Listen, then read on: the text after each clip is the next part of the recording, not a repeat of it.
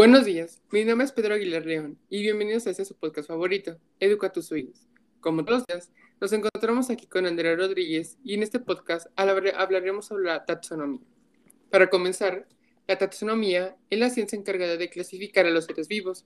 Desde el inicio del conocimiento se ha buscado clasificar a los organismos. Antes era fácil, pero esa línea se ha vuelto muy delgada, hasta tal punto que ya no sabemos si hay cosas vivas o no vivas.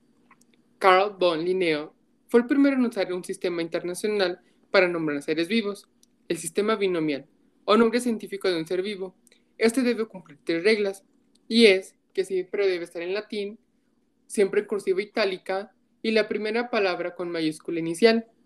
La primera palabra representa el género, la segunda palabra representa la especie, así como tenemos algunos ejemplos, que es como Homo sapiens, Saccharomyces cerevisiae, Tinea pedis, ah, Canis lupus, Canis domesticus, Taenia solium, Ascaris lumbricoides, etc. Linneo también creó la primera clasificación, que son plantas y animales. Después de la creación del microscopio, aparecieron los seres minúsculos. Ernest Haeckel propuso a los protistas como intermedio de plantas y animales tras observarlos al microscopio.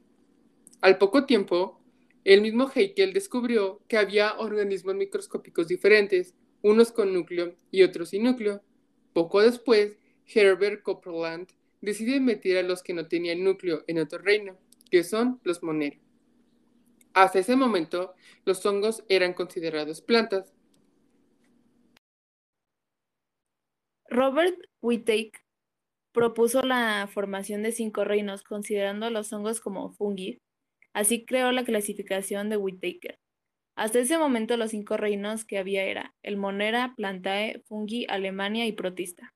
El Monera que vienen siendo los procariontes unicelular, asexual, heterótrofos o autótrofos, los conforman bacterias, algas, verdes o azules. Y algunos quieren agregar aquí a los virus.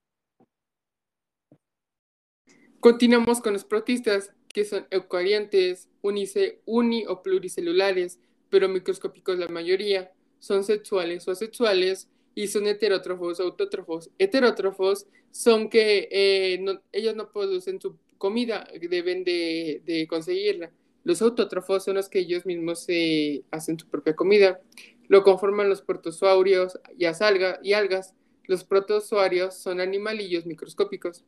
Ahora vámonos con los fungi, que son eucariontes uni o pluricelulares, son sexuales o asexuales, son heterótrofos y lo conforman todos los hongos.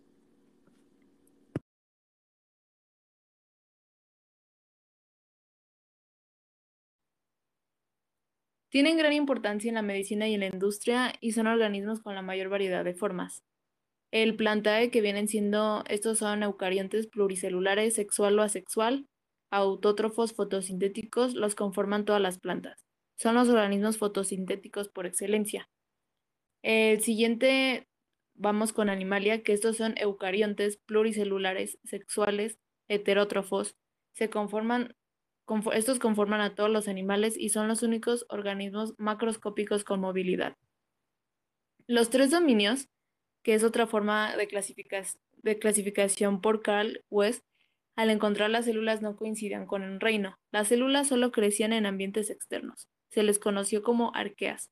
Y es así como los tres dominios eran los siguientes. Procaria, que básicamente consistía en los monera. Los eucaria, que en estos se encontraban los protista, fungi, plantae y animalia. Y arquea.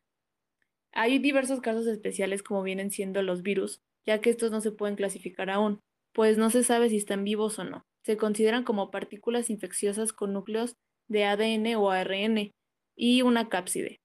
Los viroides y priones se clasifican de igual manera. En, casi de en caso de, ser considerados vivos, entrarían en el reino monera. Y bueno, con esto terminamos el podcast del día de hoy. Esperamos que les haya gustado y haberles aclarado las dudas que tuvieran de este tema. Y nos vemos en el siguiente capítulo. Chao. Bye.